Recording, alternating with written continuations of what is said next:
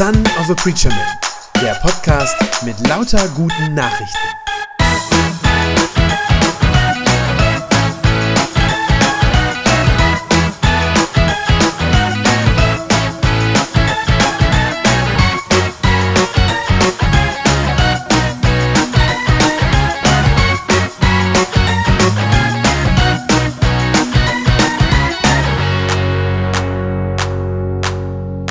Der Heilige Geist, das unbekannte Wesen.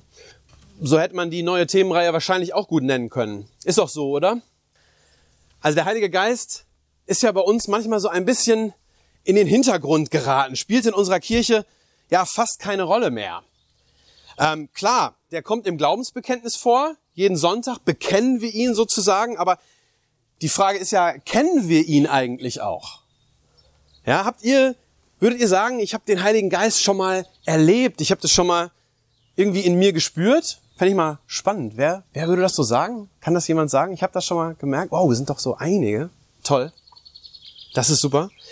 Ähm, weltweit gibt es ja viele Kirchen, christliche Traditionen, äh, die so ganz anders ticken als unsere, die so ganz anders sind und wo der Heilige Geist auch eine große Bedeutung hat, eine große Rolle spielt.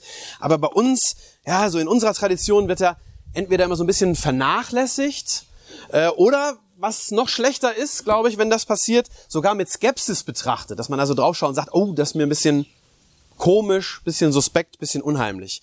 Äh, ganz besonders dann, wenn der Heilige Geist, wie das in der Bibel ja immer, äh, immer wieder so ist, wenn er mit spektakulären Ereignissen irgendwie in Verbindung gebracht wird. Also mit Wundern, die er wirkt, mit Heilungen, solche Dinge. Das scheint dann vielen Leuten bei uns eher suspekt oder manche ne-, gehen da so ein bisschen auf Abstand.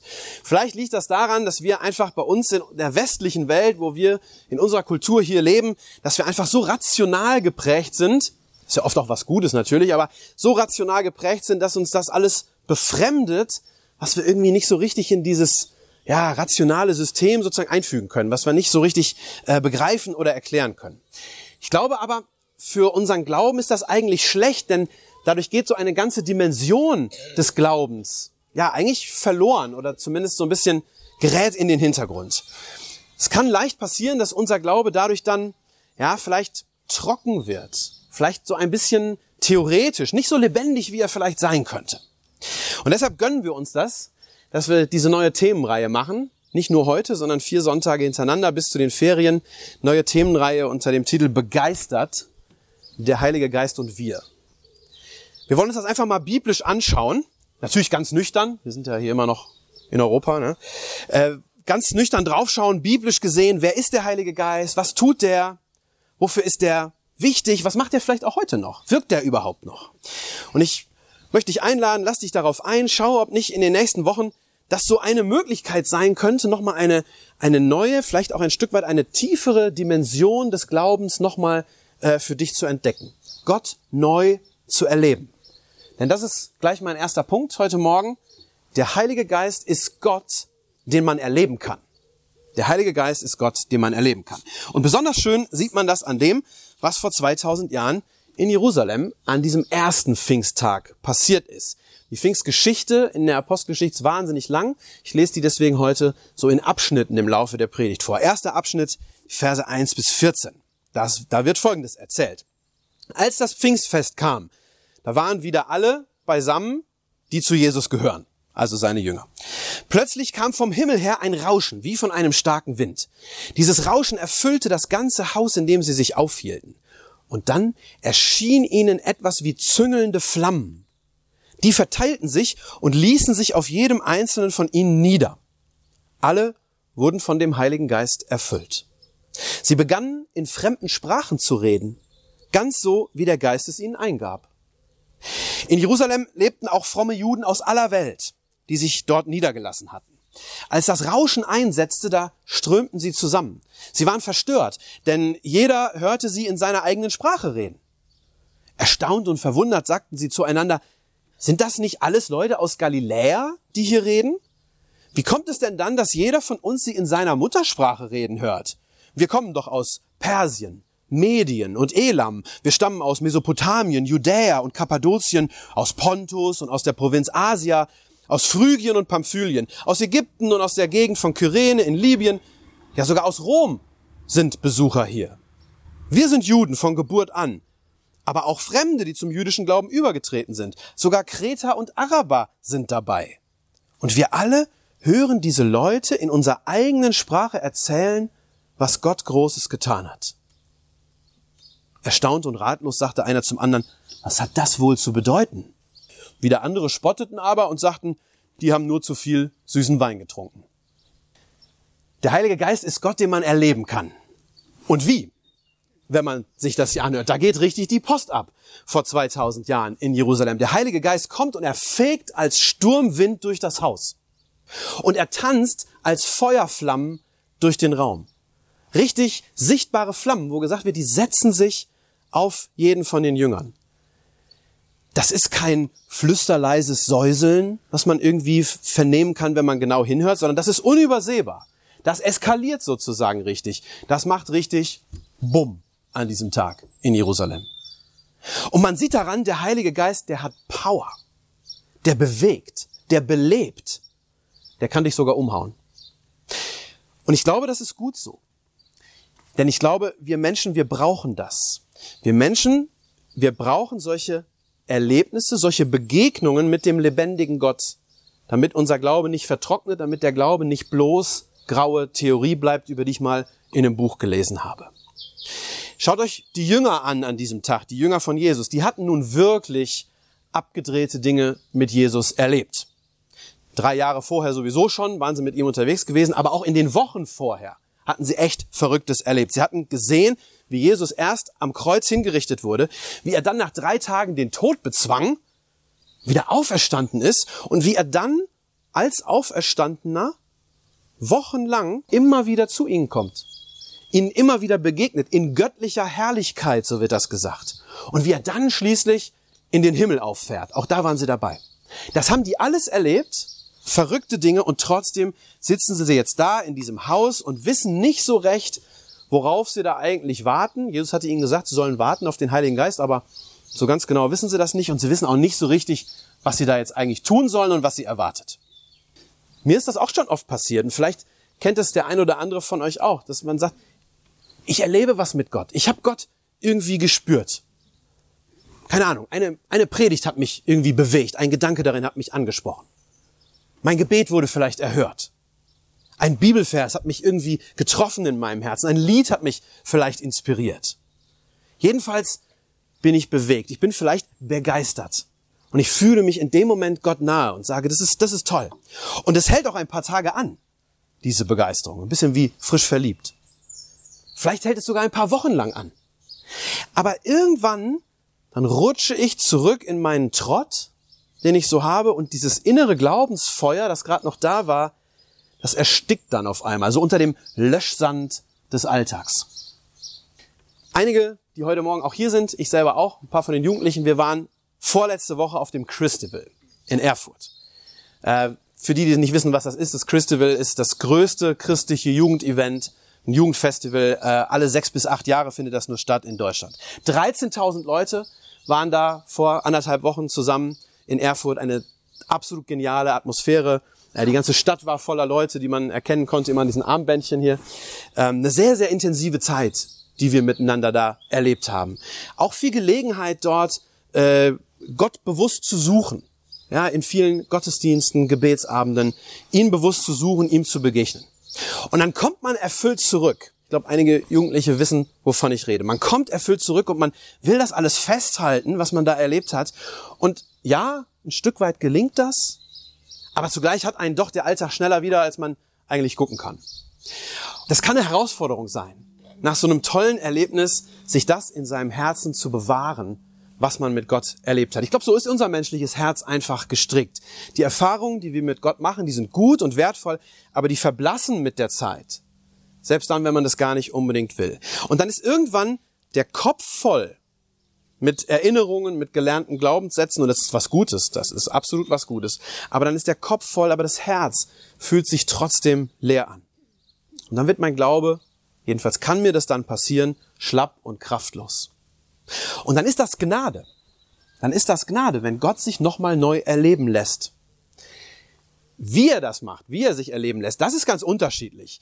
ist wichtig, mir, äh, mir ist das wichtig, das heute Morgen zu sagen. Da gibt's nicht so die eine Methode, dass man sagt, so und so muss das sein. Sondern ich glaube, der Geist Gottes ist sehr kreativ und auch oft überraschend.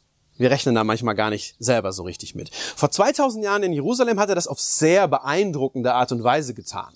Ja, das war sehr machtvoll, was da passiert ist. Da hatte einen Haufen verunsicherter Jünger derartig in Bewegung gesetzt, dass die das Haus verlassen haben, auf die Straße gegangen sind und da laut den Namen von Jesus verkündigt haben. Und zwar in fremden Sprachen. Ja, Sprachen, die sie nie vorher gelernt hatten. Als der Geist auf sie fällt, steht da, da reden sie auf einmal Phrygisch und Persisch und Ägyptisch und Arabisch und alles Mögliche. Was ist das für ein beeindruckendes Wunder? Wäre ich echt gerne dabei gewesen, hätte ich gerne gehört, wie das geklungen hat. Ich glaube tatsächlich, dass solche Dinge auch heute noch passieren können.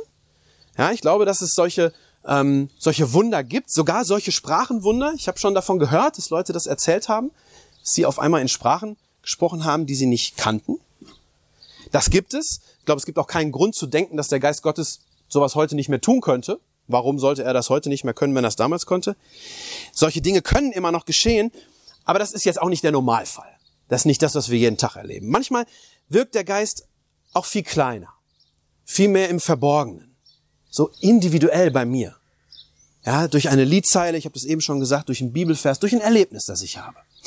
Auf dem Christival, da waren einige von uns äh, am Donnerstag war das, glaube ich, bei einem Gebetsabend, wo wir mit tausend Leuten in einer Messehalle waren und haben einfach eine Gebetszeit zusammen gehabt. Einfach lange Zeit des Gebetes und wir wurden angeleitet in diesem Gebet ganz bewusst einfach zu warten.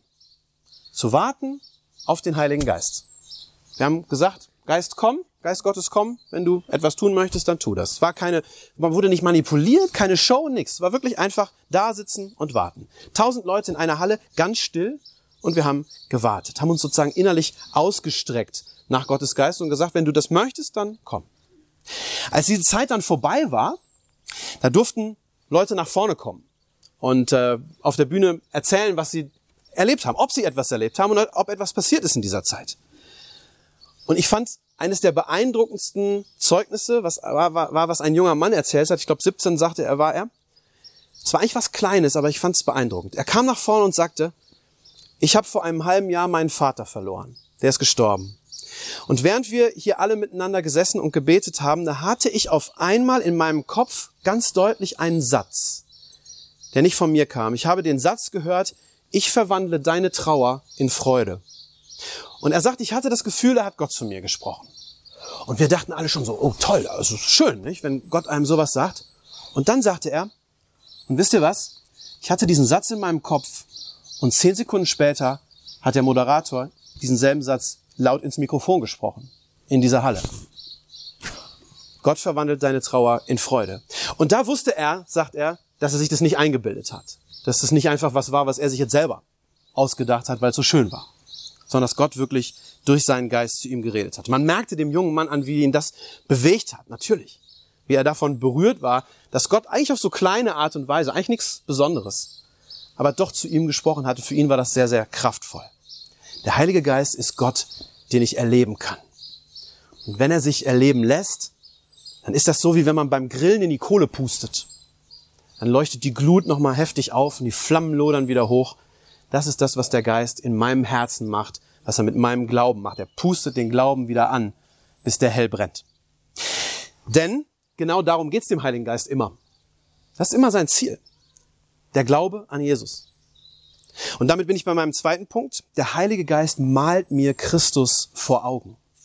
Das ist sehr wichtig, wenn ich den Geist richtig verstehen will. Ja, der Geist kann Wunder tun und ich glaube, er tut das auch. Aber die Wunder, die er tut, die sind nie das Eigentliche. Es ist ganz wichtig, sich das vor Augen zu halten. Wenn der Heilige Geist kommt und wirkt, dann brennt er nicht einfach so ein Feuerwerk ab von spektakulären Ereignissen für die gute Show, um uns irgendwie zu beeindrucken. Wenn ich darauf aus bin, wenn das das ist, was ich suche, wenn ich Sensation erleben will, dann bin ich beim Heiligen Geist an der falschen Adresse. Das will ich auch ganz deutlich sagen. Nein, sondern wenn der Geist kommt, dann hat er immer ein Ziel. Er will mir Christus vor Augen malen. Er will mir Jesus groß machen in meinem Herzen. Er will das Feuer des Glaubens anzünden meinen Glauben an Jesus stärken. Das war auch schon bei dem ersten Pfingstfest so in Jerusalem. Das ist genau der Effekt, den der Geist Gottes da hat. Ich lese ein paar Verse weiter. Da trat Petrus vor die Menge zusammen mit den anderen elf Aposteln und mit lauter Stimme wandte er sich an die Leute und sagte, ihr Leute von Judäa, Bewohner von Jerusalem, lasst euch erklären, was, ihr, was hier vor sich geht. Und hört mir gut zu. Diese Leute hier sind nicht betrunken, wie ihr denkt. Es ist ja erst die dritte Stunde des Tages. Nein, was hier geschieht, das hat schon der Prophet Joel vorhergesagt. Und jetzt kommt ein Zitat aus dem Propheten. Gott spricht, das wird in den letzten Tagen geschehen. Ich werde meinen Geist über alle Menschen ausgießen. Eure Söhne und Töchter werden als Propheten reden, eure jungen Männer werden Visionen schauen und eure Alten werden von Gott gesandte Träume haben. Über alle, die mir dienen, Männer und Frauen, werde ich in diesen Tagen meinen Geist ausgießen. Und sie werden als Propheten reden. Ich werde Wunder tun, droben am Himmel und Zeichen erscheinen lassen, unten auf der Erde, Blut und Feuer und dichte Rauchwolken. Die Sonne wird sich verfinstern, der Mond wird blutrot werden. Dies alles geschieht, bevor der große und prächtige Tag des Herrn kommt. Jeder, der dann den Namen des Herrn anruft, wird gerettet werden. Soweit das Zitat von dem Propheten Joel. Und dann sagt Petrus, ihr Leute von Israel hört diese Worte, es geht um Jesus von Nazareth. Gott selbst hat euch gezeigt, wer er war. Mitten unter euch hat Gott durch ihn machtvolle Taten, Wunder und Zeichen geschehen lassen. Das wisst ihr doch selbst. Es war Gottes Wille und Plan, dass dieser Mann euch schutzlos ausgeliefert wird. Ihr habt ihn von den Heiden ans Kreuz schlagen und umbringen lassen, aber Gott hat ihn auferweckt und aus der Gewalt des Todes befreit. Denn der Tod hatte keine Macht über ihn und konnte ihn nicht mehr festhalten. Daran soll ganz Israel mit unerschütterlicher Gewissheit erkennen, diesen Jesus, den ihr gekreuzigt habt, den hat Gott zum Herrn und Christus gemacht. Es ist ganz deutlich, darum geht es dem Geist Gottes. Das ist seine Mission. Menschen sollen erkennen, Jesus Christus, der gekreuzigte, der Auferstandene, der ist Herr und Retter der Welt und er ist auch mein Retter ganz persönlich. All diese Wunder, die der Geist wirken kann und die er auch wirkt, die dienen diesem Zweck. Dass Jesus verkündigt wird, dass er bekannt gemacht wird, dass er verherrlicht und angebetet wird. Wie gesagt, der Heilige Geist wirkt, wie er will, manchmal durchaus auch auf Arten, die uns fremd sein können und uns befremden können. Und wenn man das zum ersten Mal erlebt, dann, ja, das kann schon verunsichern. Wie gesagt, gerade uns rational geprägte Westeuropäer. Und deshalb gibt es bei uns sogar einige Christen, die diesen Gedanken ganz ablehnen, dass der Geist heute noch wirkt und dass er Wunder tut. Ich glaube, das passiert in der Regel aus Angst vor dem Unbekannten, wenn man das ablehnt. Aus Angst davor, die Kontrolle zu verlieren, wenn der Geist in mir weht und in mir brennt. Denn dann habe ich das nicht mehr komplett unter Kontrolle. Aber ich glaube, diese Angst ist gar nicht nötig.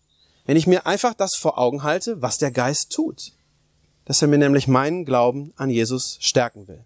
Wenn ich weiß, dass das sein Ziel ist, dass das seine Aufgabe ist, dann kann ich auch alles, was ich erlebe, an diesem Kriterium überprüfen. Ich glaube, das sollten wir auch tun tatsächlich.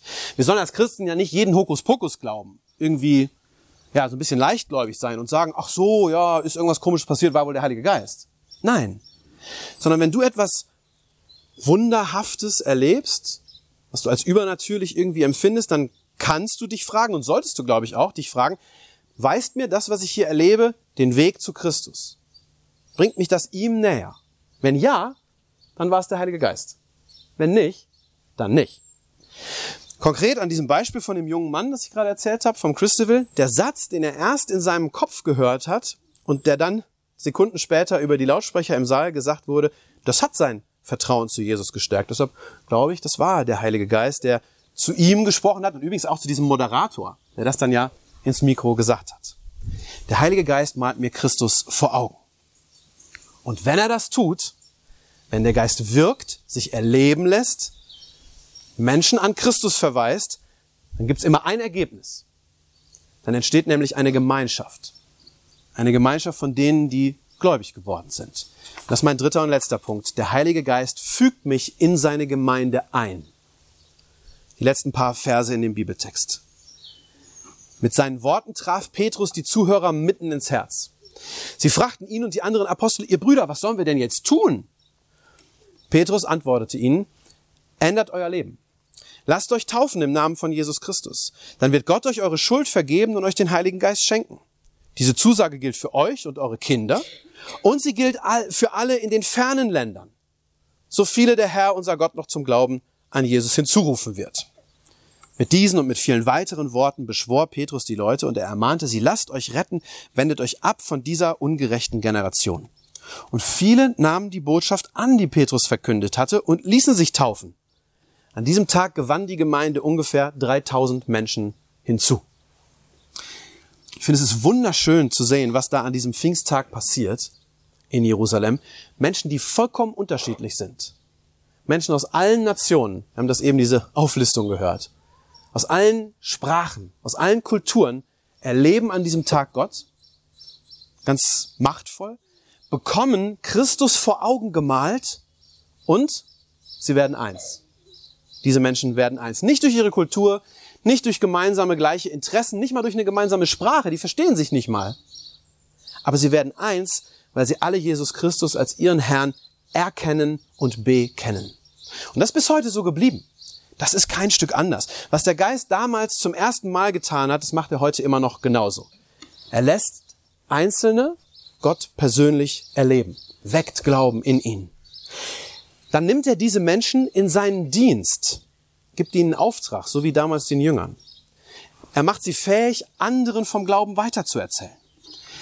Durch das, was sie dann erzählen, durch ihr Zeugnis, malt er dann wieder anderen Leuten Christus vor Augen und entzündet in ihnen Glauben.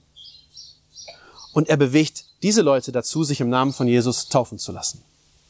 Und so entsteht bis heute eine Gemeinschaft von Menschen, die sagen, ja, ich habe Gott erlebt, ich habe Christus erkannt, ich habe mich von seinem Geist bewegen und senden lassen.